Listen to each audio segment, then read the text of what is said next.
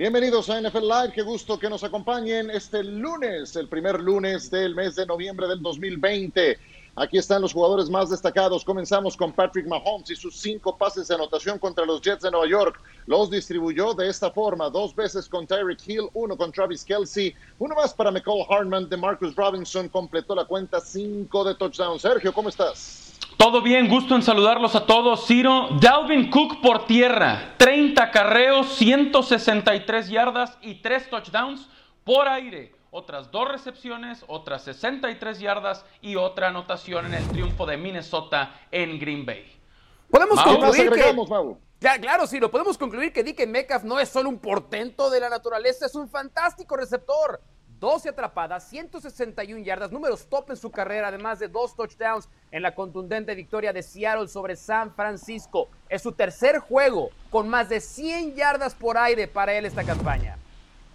Agreguemos a Davante Adams, que en su partido contra Minnesota completó siete pases de Aaron Rodgers para 53 yardas, 7.6 yardas en promedio. Tuvo tres de anotación. Estoy seguro que Davante Adams habría cambiado todos esos números por una victoria, pero sigue siendo el arma más importante que tiene Aaron Rodgers. Imagínense si tuviera un complemento como receptor abierto. En un instante escucharán también al señor John Sutcliffe que estará con nosotros en esta emisión. Las defensivas más destacadas en cuanto a puntos de fantasy, los Dallas Cowboys. No les creo, 15 puntos. Y cómo no, pues le lograron cuatro intercambios de balón en su partido contra Filadelfia. Lástima que perdieron. Si alguien puso a la defensa de Dallas en su fantasy, que me diga, y la verdad es que no se lo creo. Vamos pues con el juego de la semana. Comencemos con Steelers contra los Baltimore Ravens. Dos ellos aspirantes a ganar su división. Por primera vez enfrentaban a Lamar Jackson y Ben Roethlisberger. Y comencemos justamente con Lamar Jackson, que completaba este pase con Devin Duvernay para el primero y diez hasta la yarda 20. Y en tercera oportunidad para anotar, estamos en actividad del cuarto cuarto. Lamar Jackson va a completar este pase con Marquise Brown para el touchdown, Mauricio. Sí, en ese momento le hacía daño Lamar Jackson con su brazo a los Steelers, pero lo con lo que no contaban era con la ofensiva de Ben Roethlisberger y un gran Juju Smith-Schuster. Sí, efectivamente, Pittsburgh no anduvo tan bien en la primera mitad, pero en la segunda fue que logró los puntos. Touchdown con Chase Claypool y se iban adelante por cuatro puntos. John en cuarta y tres, Lamar Jackson lo intentaba por la vía terrestre, pero se va a quedar corto.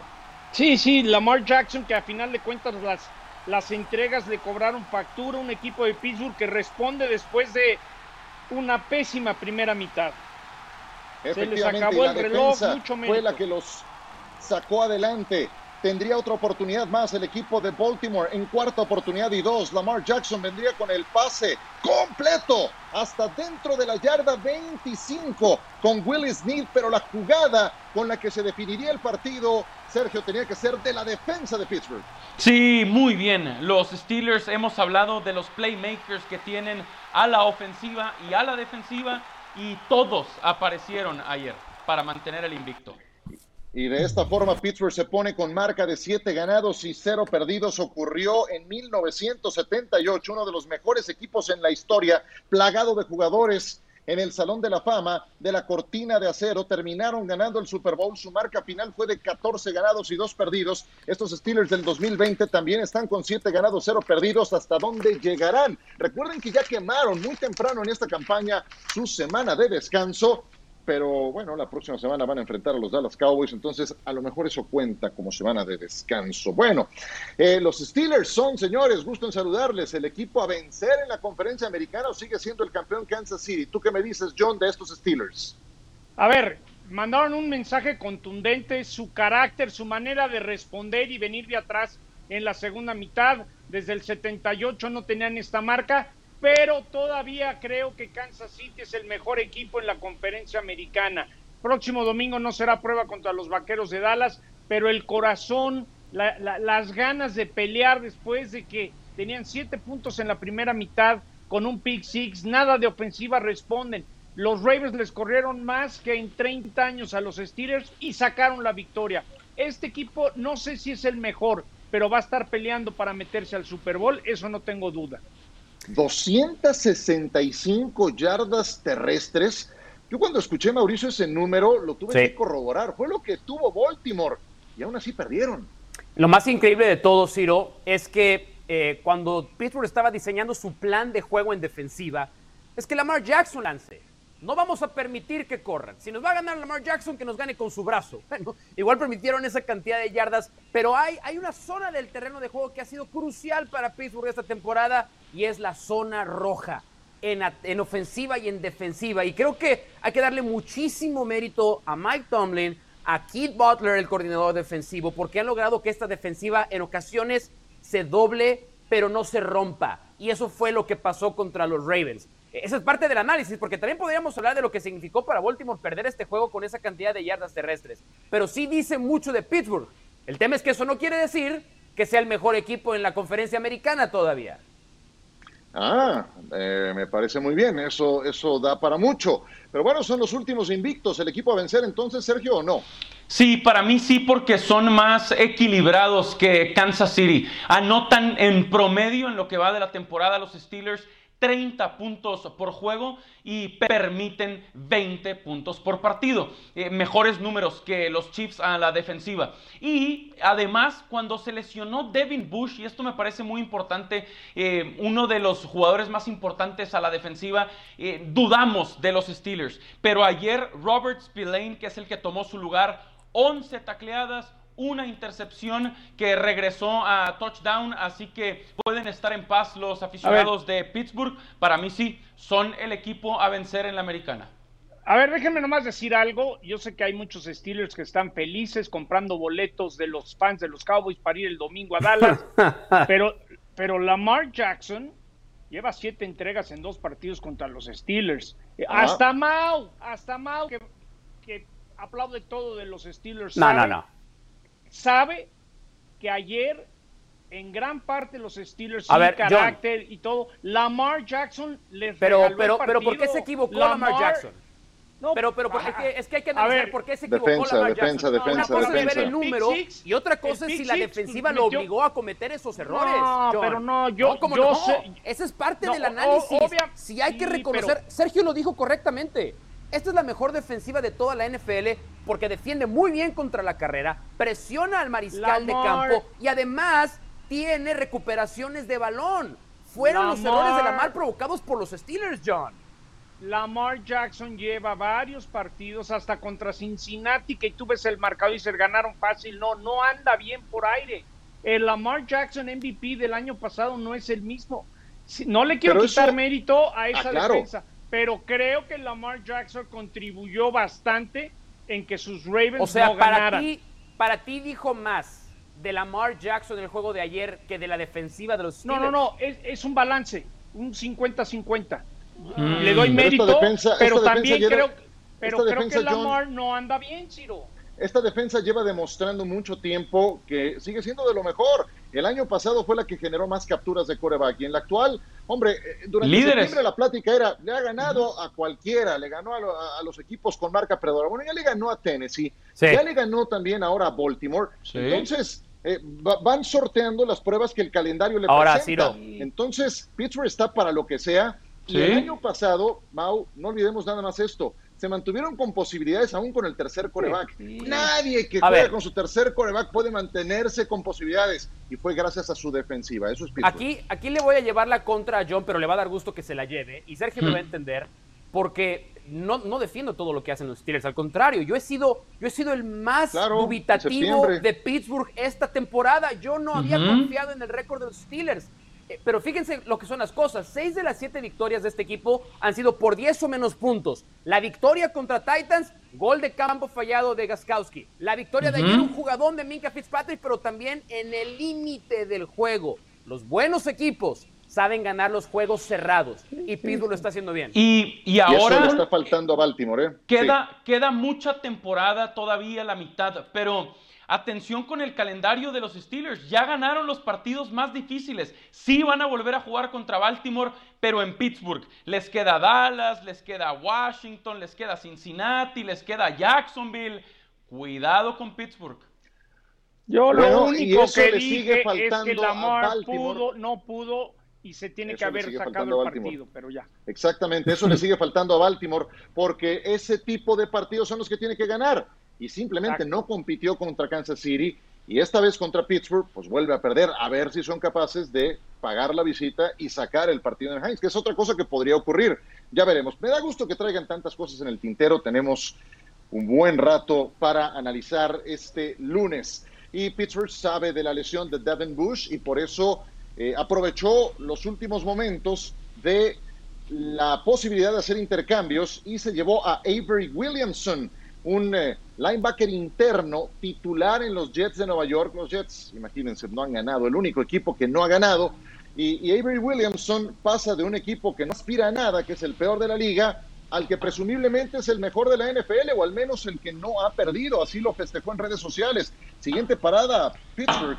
Nada mal, Avery Williamson que ha cambiado de perspectivas y puede aspirar a ganar un supertazón cerramos el tema y nos movemos ahora a lo que ocurrió entre los Seattle Seahawks y los San Francisco 49ers. El día de ayer se enfrentaron estos dos equipos protagonistas de una tremenda división. Ahí está Russell Wilson jugando a gran nivel y Jimmy Garoppolo, que buscaría en esta jugada a George Kittle, pase que le termina interceptando DJ Reed primeros compases del encuentro y en la última jugada del primer cuarto va a demostrar Mau DK Metcalf de lo que está hecho. ¡Qué recepción!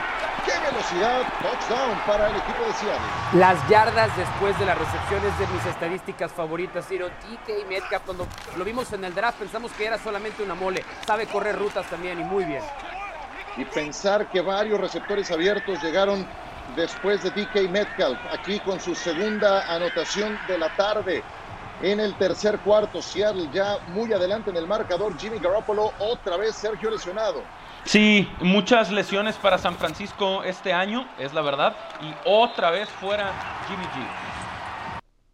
Nick Mullens entraba en sustitución suya.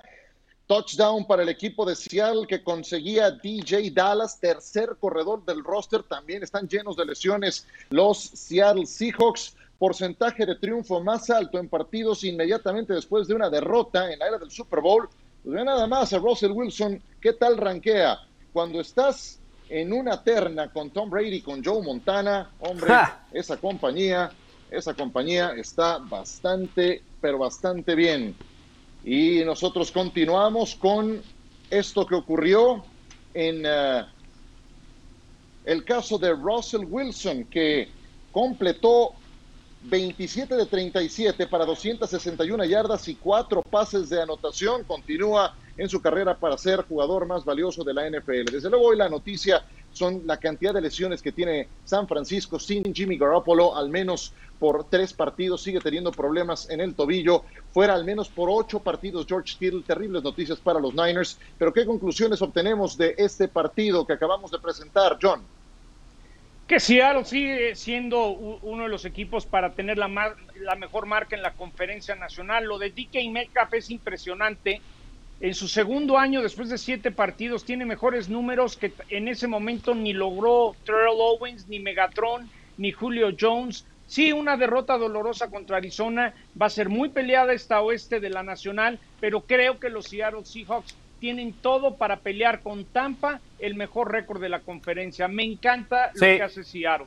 Yo, yo, yo creo que la ofensiva de Seattle ya la conocíamos todos. Y evidentemente uh Metcalf está, está convertido en uno de los mejores receptores de la liga. Pero a mí me sorprendió por fin ayer que los Seattle Seahawks supieron defender en momentos claves. Olvidémonos del marcador, esos puntos al final en tiempo basura para San Francisco San Francisco nos lo han vendido que corre como nadie en esta liga y que corre con esquema, que podemos poner a John Sutcliffe y es capaz de tener un juego de 100 mm. yardas. Ayer sin duda, quiero verlo. A 2.4 yardas por acarreo y los Seahawks, que no tenían presión a mariscal de campo rivales. Ayer tres capturas cuando solamente tenían seis en los anteriores seis juegos. Eso dice que si van a defender, le van a ayudar por fin a Russell Wilson. Sí, sí, sí, aunque todavía eh, tiene que seguir trabajando esta defensiva, Mau, pero entiendo. Cierto, eh, cierto. Nick, Mullens, Nick Mullens les movió la pelota, sí, con defensiva preventiva rumbo eh, a la segunda mitad, pero ahí están los Seahawks demostrando que superan la derrota, que la dejan atrás, que con récord de 6 y 1 son el mejor equipo de la conferencia nacional ahora mismo con esa marca y van a pelear hasta el final del brazo de Russell Wilson que ya llegó a 26 pases de touchdown. Y deseable sería para Seattle que encontraran otros caminos de la victoria, que no siempre dependieran de Russell Wilson. Lo volvió a hacer Wilson el día de ayer, otra actuación superlativa. Y ojo, porque Seattle también ha tenido problemas de lesiones. ¿eh? Jamal Adams fue su gran contratación y no ha estado presente más de la mitad de los partidos de esta temporada. Ayer jugaron con su tercer corredor. No estuvo Chris Carson, no estuvo Carlos Hyde. Tuvieron que jugar con un novato llamado DJ Dallas y con eso sacaron adelante el partido. Esos son los buenos equipos que encuentran maneras para ganar aún con tantas bajas. Vámonos a mensajes. Estamos en el análisis de la jornada 8 de la NFL este lunes. Además es Monday Night Football. Eh, ¿Pero qué ocurrió en Sunday? Pues miren, así nada más estaba el coach McCarthy, otra exhibición lamentable de los Dallas Cowboys, ahora ante Filadelfia. Y van con su tercer coreback, Ben DiNucci. Ni siquiera tenía pensado jugar en esta campaña. Bienvenido a la liga. Su primer juego como titular, Sunday Night Football. ¡Tómala! Así lo recibía la defensa del equipo de Filadelfia, Brandon Graham. Si algo tiene positivo Filadelfia es su línea defensiva. Dallas desaprovechó su mejor oportunidad. Carson Wentz, touchdown, Jalen Rayward y se ponían adelante 7 puntos a 3 en el marcador. Leighton Van Der Esch va a provocar este balón suelto, John. A final de cuentas, Dallas en su defensa provocó las entregas de balones, hicieron el trabajo necesario a Dix que lo habían agarrado de cochinito, hasta dos intercepciones sacó, pero nada pudieron convertir de esas entregas más que un par de gol de campo. Sí, Carson Wentz conectaba con Travis Fulgham y después balón suelto a Ben DiNucci logrado por TJ Edwards y luego lo recuperaba Rodney McLeod, se escapaba para el touchdown. Los Eagles terminaron ganando este partido, el menos malo de los dos, el menos malo de los cuatro de la división. Ben DiNucci completó 21 de 40 para 180 yardas. Carson Wentz otras dos intercepciones miserable lo que ha mostrado en ese sentido de cuidado con el balón, además de otros dos balones sueltos de Carson Wentz para la causa de los Eagles. Así quedaría esta división. En el Mundial le llaman el grupo de la muerte, es el grupo de los muertos. Vean nada más la proyección. Siete, seis, cuatro, cuatro victorias, así quedarían. Qué barbaridad, alguno de los dos irá a postemporada. First and foremost, you know, we didn't win, so there's always things that you can work on. Uh, I thought I'd play well at times, and you know, obviously I had two costly turnovers. So, um, you know, the, the, spot that we were in the game, field position, all that stuff, you, you can't can't really have that. So that's on me. I got to do a better job of taking care of the ball. But you know, overall, we moved the ball well all night. We're able to, um, you know, establish a point of attack up front with our with our guys, and um, you know, I thought we played well a lot of improvement uh, in a number of areas. So uh, we're definitely moving in the right direction as far as play style and some of the things we're focused on. Um, but you know, we need to we need to rally and and get together here and and move on for Pittsburgh. But uh, just a tough ball game.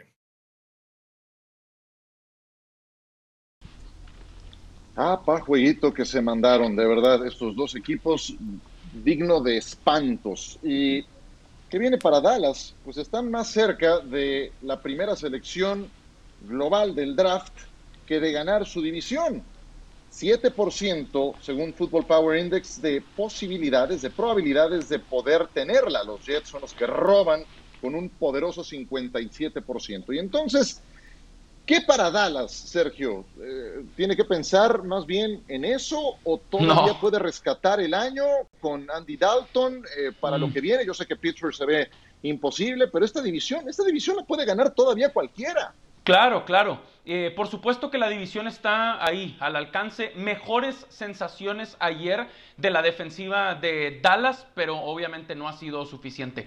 Me parece que lo que más tienen que priorizar ahora mismo es si es o no realmente Mike McCarthy el entrenador en jefe que necesitan los Cowboys para el futuro. Porque nos platicaba el Tapa la semana pasada que la opción de Ben DiNucci como quarterback del futuro fue tomada por McCarthy. Otra decisión que cuestionarle al entrenador en jefe de los Vaqueros. ¿Esto es realmente lo que él escauteó y lo que él cree? Que puede ser el futuro en buenas manos de la franquicia. Eh, para mí tienen que eh, decidir si puede o no seguir con la organización el año que entra mientras sacan esta temporada como puedan. Eh, yo lo, yo lo primero que quiero decir es que este es uno de los peores partidos que he visto en mi vida. Ayer me cuestioné la decisión de chutarme ¿eh? tres horas delante de mi televisión y siento que las necesito recuperar. Fue un hmm. pésimo juego de fútbol americano de los dos equipos.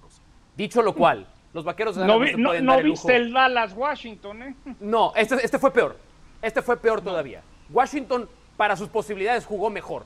Filadelfia fue terrible, pero Dallas, el, el problema, y yo entiendo lo que dice Sergio, quiero entender lo que dice, pero va más allá de Mike McCarthy o Ben DiNucci.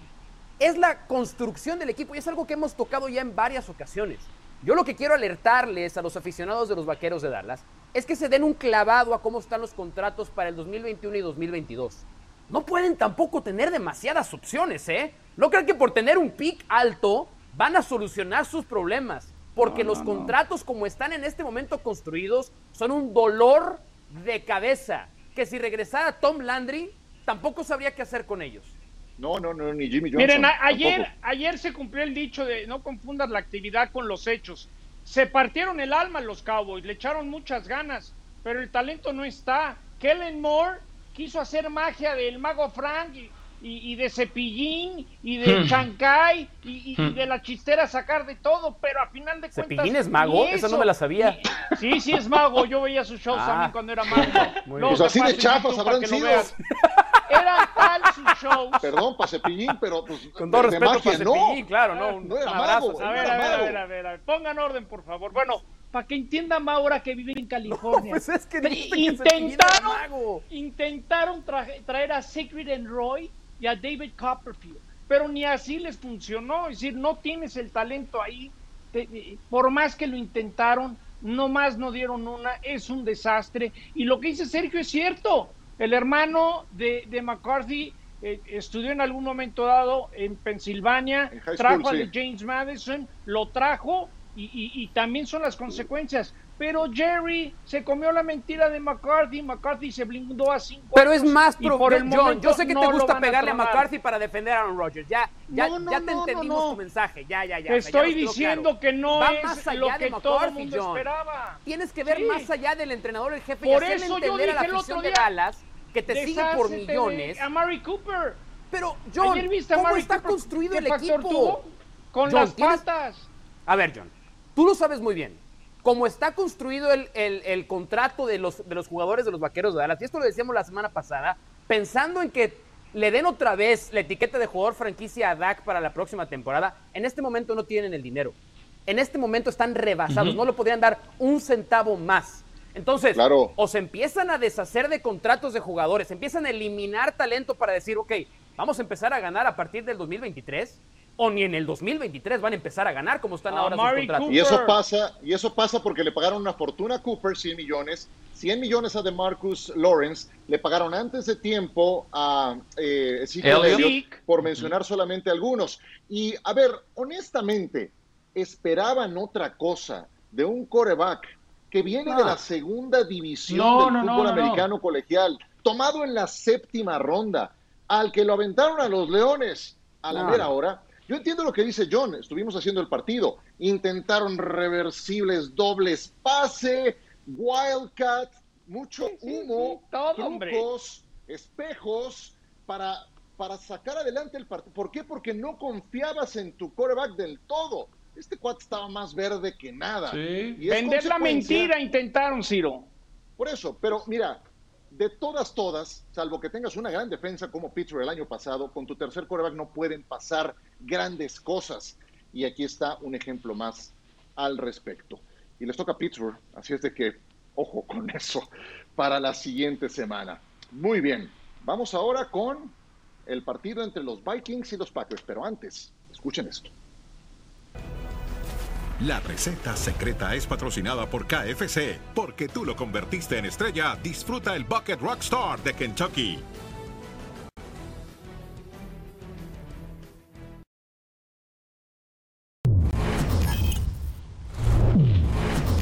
Venga pues lo que pasó entre Minnesota y los Green Bay Packers. Así estaban las condiciones ayer en Lambo. Ya Green Bay fue a Minneapolis a ganarle a los Vikings en la semana 1 ¿Qué iba a ocurrir en este encuentro? Davante Adams, una conexión, Sergio, que está más que hecha en el equipo pues de Green Bay, pero eso no fue suficiente porque Dalvin Cook fue una locomotora. Correcto. Cuatro touchdowns totales de Cook, más de 150 yardas por tierra y otras 63 por aire. Primer Viking que anota cuatro veces en un juego desde 1979 a Matt Rashad lo consiguió. Y les digo una cosa, me acuerdo de haber visto a Matt Rashad. ¿Cómo es posible? Qué paso el que le dan aquí. Cálmate. A Aaron Rodgers terminaba el partido, victoria para los Vikings, 28 puntos a 22. En esta temporada, Rodgers en la semana 1 lanzó 4 de anotación, 0 intercepciones y ganó. Y ahora otros 3 de anotación, 0 intercepciones y perdió. ¿Cuál fue la receta, Mau, que empleó el equipo de Minnesota para ganarle a Green Bay? limitar la cantidad de veces que Aaron Rodgers puede tocar el balón. En la primera mitad de este juego, los dos equipos tuvieron solamente dos series ofensivas. De pronto me sentí viendo fútbol americano de 1970 y qué bueno, porque ese es el que le comiendan los Vikings. Series ofensivas largas, claro, no todos los equipos tienen a Dalvin Cook, pero hay esquemas con los cuales le puedes correr a los Packers. Ayer la cantidad de yardas que ganaba Cook antes del primer contacto es escandalosa, Ciro, y tiene que preocupar mucho a los Green Bay Packers. Y del otro lado, fueron capaces de ponerle presión en tercera oportunidad a Aaron Rodgers y se demostró en esa última serie ofensiva cuando lo capturaron, fumble, se acabó el juego. Pero los Packers tienen muchos puntos flacos en defensiva contra el, ataque terrestre. Sí, y ¿sabes qué? Me hace recordar los peores momentos de Green Bay la temporada pasada, como por ejemplo contra San Francisco, cuando de plano no pudieron ni meter las manos y eso les está ocurriendo también en esta campaña y en buena medida se debe a su defensa o a que dejan de competir extrañamente al ataque. Ayer creo que vimos algo de ambas cosas. Otra jornada llena de lesiones. Gerardo Meraz, nuestro querido doctor, nos pone al tanto. Hola amigos de NFL, este es el reporte de lesionados de la semana número 8 de la NFL. En el número 1 tenemos a Kenny Golade con un diagnóstico de lesión en la ingle. Probablemente se esté pensando una lesión en los músculos aductores y también una lesión a nivel del pubis. Esta semana se realizará una resonancia magnética con el fin de hacer un diagnóstico de precisión y el tiempo fuera se estima que sean alrededor de tres semanas. Ronnie Steiner desafortunadamente presenta este liniero ofensivo de los Ravens de Baltimore una fractura de tobillo. Vimos las imágenes muy aparatosas. El plan es que esta semana sea operado y desafortunadamente está fuera toda la temporada. Bueno amigos, este fue el reporte de lesionados. Nos vemos hasta la próxima semana.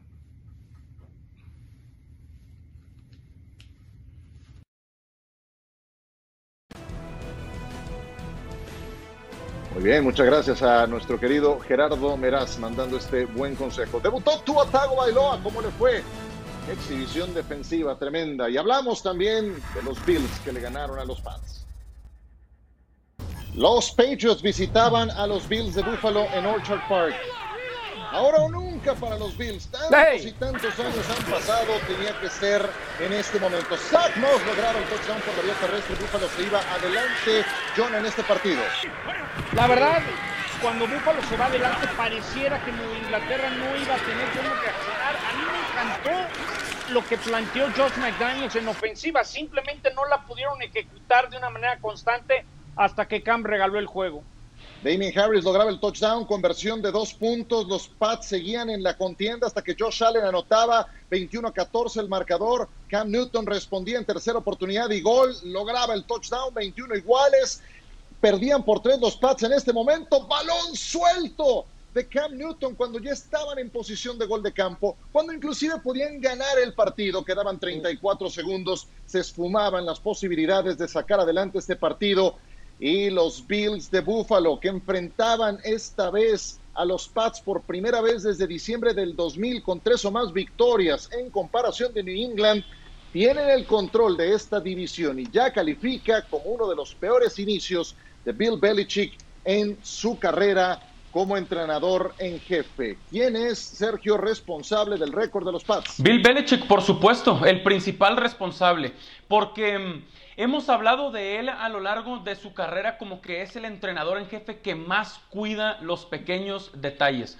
pues se le fue un detalle gigante como su quarterback titular. Porque decían que podía ganar con cualquier quarterback, pues récord de dos ganados y cinco perdidos a la mitad de la campaña, penúltimos de su división. Y la verdad, Ciro, los números de lo que ha ganado Belichick con Tom Brady, todos lo conocemos.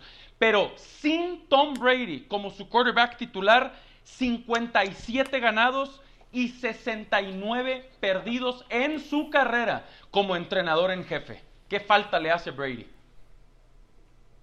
¿Alguien quiere agregar algo del tema? Sí, sí, sí, sí. Yo no, yo no voy a aceptar la invitación a la fiesta de reventar a Bill Belichick.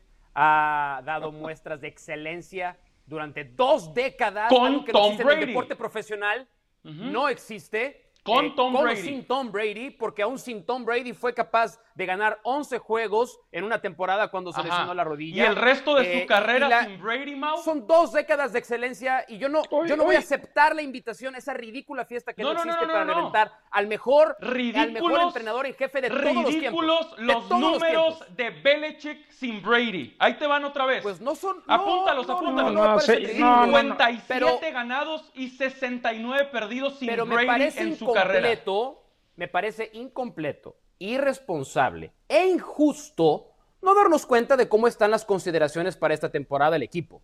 ¿Cuántos jugadores decidieron no participar de la campaña por el tema de COVID? ¿Cuántos jugadores no que es el mejor de la historia lesionados de los Patriots? Yo creo que Bill Belichick se ha ganado el derecho de tener esta temporada.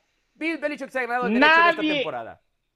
Nadie, nadie puede plantear partidos como Bill Belichick. Esta temporada, sido el que hicimos contra Kansas City, simplemente entregas de balón y no ejecutaron. Ayer me tocó transmitir con Fer tirado este partido y, y, a la perfección. Obviamente que no tiene las piezas, no tiene los peones que tenía antes, pero yo a Bill Belichick, mi respeto, sigo pensando que van a pelear, vas a ver a los Patriotas su próximo partido. ¿Cómo pelear? a salir. Lo que pasa. Penúltimos de su división. El gran. Solo ayer tuvieron todo para ganar. Que no han ganado. no, el partido de ayer era para ganarse. Estuvieron muy cerca. Lo que pasa es que muchas veces uno ve el resultado. Ah, perdieron. No, tuvieron todo para sacar la victoria. Sí, que desde Cam Newton le dio COVID-19, sus números han sido un desastre, pero pero ayer anduvo bien, un error les costó. Yo todavía le tengo fe a Nueva Inglaterra que por lo menos estén rasguñando y peleando para, para meterse de panzazo a la postemporada. es, un equipo que hasta el 3 de enero. Dos ganados, cinco perdidos. Sí, sí. sí, también Minnesota tiene el mismo récord, ¿eh? Claro. Son oh, dos meses de muestra. Son dos meses de muestra con una gran cantidad de ausencias para los Patriotas, sin haber tenido pretemporada. Sin la arbilla. Dos meses de muestra contra 20 años de éxitos. Entonces, yo también concluyo y lo reitero, a mí me parece Tom Brady eh, el mejor coreback de todos los tiempos y Bill Belichick el mejor entrenador de todos los tiempos. Con esa... Eh, que ha perdido más juegos de los que ha ganado cuando su quarterback no se llama Tom Brady. head coach de todos los tiempos. En su carrera. Y lo que ha ganado, lo que ha ganado también ahí está. Bueno, ese tema podrá retomarse más adelante. Vamos con otro encuentro. Los Rams enfrentando a los Delfines de Miami. La presentación de Tua Tago Bailoa. Ahí lo tienen, después de que dejaron en la banca Ryan Fitzpatrick semana de descanso. Los Rams otro viaje de costa a costa. Toma, qué golpe le dieron a Tua, bienvenido a la NFL, pues se enfrentaba ni más ni menos que al gran Aaron Donald y también a Michael Brokers. Sí, fue su bienvenida a la liga, fue su primer intento de pase y acabó perdiendo el balón, pero después, poco a poco, empezó a jugar a la segura y a lanzar pases cortos y ser efectivo. Exacto, lanzó su primer pase de anotación dirigido a Devante Parker, pero la nota de este partido la da sin duda alguna la defensa de los Dolphins, dos balones sueltos de Jared Goff, dos intercepciones al quarterback de los Rams y con ese apoyo, hombre, debut exitoso para Tua Tago Bailoa que termina consiguiendo la victoria. Los últimos dos debuts ganadores, quarterbacks con menos de 100 yardas y 20 intentos. Donovan McNabb lo hizo en 1999. La mejor escena de este partido fue Dan Marino desde un palco aplaudiéndole a Tua Tago Bailoa para que nos demos una idea de lo difícil que puede llegar a ser reponer a un coreback Salón de la Fama, como el caso de Dan Marino. Miami sigue buscándolo y tiene buenas sensaciones ahora con Tua. ¿Cumplió Mao con las expectativas? La verdad es que no. Para mí no. Eh, creo que tenemos expectativas muy altas todavía. Los números están ahí. No fue un gran juego de Tua. No me pareció que el escenario le quedaba grande y creo que en el debut de un mariscal de campo eso es lo más importante. Palomita ahí. Eh, físicamente se ve bien. La operación de cadera parece que ha sanado y se ha rehabilitado bien. Palomita ahí también. Pero creo que es muy pronto para decir si ha cumplido con nuestras expectativas. Eh, anotaciones de la defensiva, anotaciones de equipos especiales. Y ustedes han visto de veces cómo los papás cargan a sus bebés y les hacen así. Bueno, Brian, Flores hace así con Sean McVay. Se lo hizo en el Super Bowl y se lo volvió a hacer ayer. Ayer Brian Flores fue el que ganó el juego. A ver, yo creo que es un, es un muestreo muy pequeño. Todavía hay que darle el beneficio de la duda porque el equipo de Tua ganó. Pero el próximo domingo, cuando enfrenten a Arizona, Kyler Murray y, unos Cardenales que vienen de la semana de bye, creo que ahí realmente nos, nos vamos a dar cuenta si Tua es ese espectacular, eh, sensacional coreback que provocó que Coach Flores lo ponga de titular y se la juegue con él. Nunca sabes, nunca sabes con Miami, ya tiene récord positivo. Y yo por ahí veía el calendario, 3 de enero, Miami contra los Bills. Imagínense que estuvieran jugando ¿La división? la división. Sí, sí, sí. Le ganaron a un muy buen equipo. No por Tua, pero primer triunfo para él como titular. Buen inicio. Tua se va a enfrentar muy pronto a Kyler Murray. Se conoce mm. muy bien del colegial. Y la defensa, la defensa es la que saca adelante este partido. Miami ha anotado en equipos especiales, ha anotado con su defensiva y le permitió a Tua tener un debut mucho más pavimentado en la NFL. Hoy es, ¿qué día, John? Monday Night Football. Tom Brady y los Bucks visitan la Gran Manzana. Monday Night por ESPN.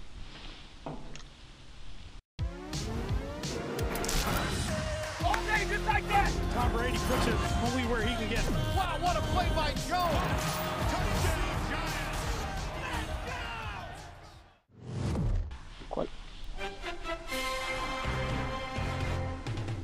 Los Tampa Bay Buccaneers tratarán de igualar su mejor inicio después de ocho partidos en la historia de la franquicia. Este Monday Night Football estarán visitando a los New York Giants, los gigantes, un equipo contra el que Tom Brady tiene malos recuerdos en Super Bowl, no una sino dos veces. Acompáñenos por la pantalla de ESPN dentro de hora y media. On this episode of Detail, we'll take a look at Tampa Bay Bucks quarterback Tom Brady. play a little game here. Do you think Tom was throwing to Gronk? Do you think he was? Okay. Troy Aikman thought he was, thought it was one of the best throws he made all game. This is unbelievable by Tom Brady. This throw right here, that's as good as it gets. I'm not so sure. I'm going to just go out on a limb and say he's coming out here to Evans, right? He wants to throw the hitch to Evans. He knows these corners are squatting. He's like, I am not going to throw a pick six on a hitch route, right? So I'm kind of unsure, unsure. Okay, Evans, if you don't get the hitch route, he's going to turn up and scramble on kind of the go route. I'm going to throw kind of a high ball to Evans that's going to be Evans's ball or nobody else's.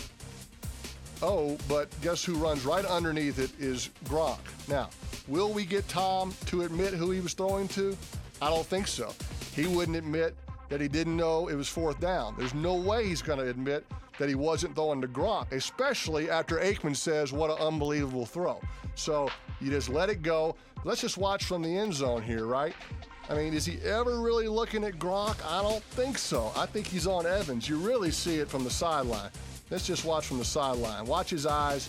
I'm telling you, I think he's on Evans. He's on Evans. He's on Evans. He's on Evans.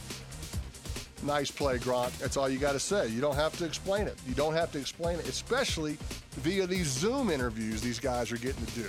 How lucky are these guys, right? No press conferences with reporters right in your face asking you, who were you throwing to? Why'd you take that sack? Were you going for it on fourth down? Did you know it was fourth down? The Zoom interviews, they're easy to do. So you don't have to explain it, but on detail, we're going to call it out. For more analysis, watch Detail on ESPN Plus. Señaló que fue un proceso doloroso de aprendizaje para el novato Ben DiNucci la derrota frente a Filadelfia el domingo. Muy bien, pues eh, el, juego de hoy tiene un claro favorito, que son los Tampa Bay Buccaneers. La favoritos por 12 y medio puntos. Tres subió. a 13 subió, bueno. ¿Cubren o no cubren? Sí, sí cubren, aunque si, si, se quieren divertir de estas apuestas que se pueden hacer, lo que se llama un teaser, un teaser donde compras seis puntos y por ejemplo de 13 lo bajas a 7, puedes comprar otro medio punto a menos 6 y las altas que están en 45 y medio la bajas a 39. Entonces, es, son esos partidos cuando un equipo es favorito por demasiados puntos, compras un teaser y lo bajas y lo puedes dejar abierto para cerrarlo con otro partido durante la semana, pero sí sí creo que van a cubrir. No, no veo, no veo a gigantes que puedan mantenerse. No veo un Kansas City Jets, pero creo que los gigantes, por más de dos touchdowns, sí van a perder, o eso es lo que pienso. En todo caso, Mau, sería más atractivo saber si anotan más de 47 puntos, como también es otro de los eh, temas de discusión previos al partido. Más de 47 ¿Lo ves? Porque de los gigantes es de quien tenemos duda. Es que ese es el tema. Y creo que Las Vegas fue muy inteligente en plantar estas altas bajas eh, por, la, por la sencilla razón de que la defensiva de los Bucks está jugando a un excelente nivel y porque la ofensiva de los Giants es prácticamente inexistente. Yo sí creo que los Bucks puedan anotarle 30 puntos a Nueva York, pero yo no sé si Nueva York va a ser capaz de hacerle 17 puntos a los eh, Tampa Bay Buccaneers. Hay otro tema que también tiene que ver con Tom Brady cuando es favorito, eh, con las líneas en este caso de los puntos de 13 en esta temporada, está 2 a 1 jugando de visitante cuando es favorito. Eh, yo sí creo que pinta para apenas rebasar las altas de 47 y medio y sí creo también que los Bucks vayan a cubrir la línea de 13 puntos que decía John hace un segundo. Tengo una interesante también, por cierto, Ciro. Sí, eh, sí, sí, Vemos cómo atacan los Bucks con distintos corredores. Bueno, eh, la apuesta para quién anota el primer touchdown del juego, Leonard Fournette, está más 975. Más 975. Si le ponen a eso, a una muy buena lanita.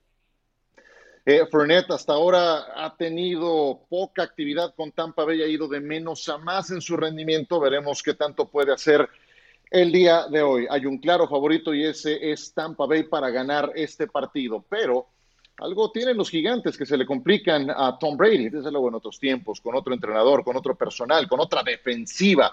Porcentaje de triunfos más bajo. Broncos, Seahawks, Cardinals, Panthers hacen el top 5 los gigantes. Sus dos derrotas más dolorosas para Tom Brady fueron justamente contra los gigantes en un supertazón. Vámonos a mensajes. Recuerden que el partido está por la pantalla de ESPN en East Rutherford, New Jersey, en el MetLife Stadium, casa de los Giants, otro de esos equipos distinguidos de la división este de la Conferencia Nacional. Tom Brady estará en la pantalla de ESPN contra los gigantes. Jugadas de miedo Aquí las presentamos. Comencemos con Tua Tago Bailoa, que va a tratar de correr por su vida. Bienvenido a la NFL, Michael Brokers. Así lo recibía John. No, pues qué buen lleguecito, qué bueno que no se, le, se lesionó. Porque es la típica, no es la típica jugada que puede salir con un golpe muy serio. Claro. sí, sí, tiene razón, tiene razón. Está bien, qué bueno, Que no se lesionó. Por eso digo. payaso, Pedro, Por eso agradezco. No, está bien, John, digo, tuviste razón, hijo, está bien. Número dos, ¿qué tal esto? Wow. No, yo agradezco que no se haya lesionado Heinz también, no nada más en el touchdown, sino en la celebración. Este, hasta Simón, Biles, Lo felicitó, ¿eh? Claro, claro. Deja de robarte los comentarios. Exacto. Pero después lo, lo, mejoró, eh, anduvo lucido Naim Hayes en este partido. Y después, esta, la número uno, poste en el Raiders contra Browns, Sergio. Sí. no fue el único, las condiciones fueron complicadas. Daniel Carlson por una parte y Greg Sirline por otra. Perfecto. Bueno, como ustedes saben, eh, se celebra el Día de Muertos. John, voltea. Vamos a comenzar con las calaveritas. Sí, estoy eh, checando lo de las calaveritas. ¿Estás listo entonces? ¿Estás listo? Venga, échale. Tú comienzas. Voy, voy, voy. Ahí va la, ahí va la deshuesada buscando un reportero en el Campo Santo. No hay oso, no hay panda, ni hay león. La calavera busca un tal John y su grito de calavera. Qué bonito. Extraño, extraño, extraño hacer el ridículo como cada año disfrazado. ¿Lo extrañas? Lo haces cada semana, maestro, en este programa. pero con disfraz. Ok, ahí les va la mía. Ahí les va la Dale, mía. venga. Ahorita también te voy a robar tu y feliz saltaba la muerte. Por fin se ven bien sus acereros. Pero ahí no terminaba su suerte, porque al panteón se llevó a los moribundos vaqueros. Sí, señor, ¿cómo no? Perfecto. Aplausos. No, no, en la me- selva no tenebrosa. Ah, no, ese es otro, perdón, disculpen. Esa, esa calabaza sí estuvo fea, ¿eh? Tarjeta amarilla le vamos a sacar al señor Una Pedrosa disculpa. por semejante provocación. Sergio, adelante. Sabía que iba a haber polémica, así que me preparé con esto. Estaban los Patriotas a punto de ganar cuando llegaron los Bucaneros y se llevaron a papá. Brady le habló a Gronk y luego llegó Brown. Arians al Super Bowl y Belichick a llorar. ¡Ah! El señor Ramiro Pruneda. Te estaba faltó nomás muy- aplaudirle a Dak. Ramiro Estuvo Pruneda estaba muy, pero muy inspirado. Estaba la Catrina mirando ESPN cuando Ramiro Pruneda alcanzó a ver y con gran discreción la huesuda lo visitó y preguntó, ¿tú quién eres? ¿Qué haces en ESPN? A lo que Ramiro, el valiente, caray, le respondió, yo salgo en NFL Live y analizo los juegos de college también.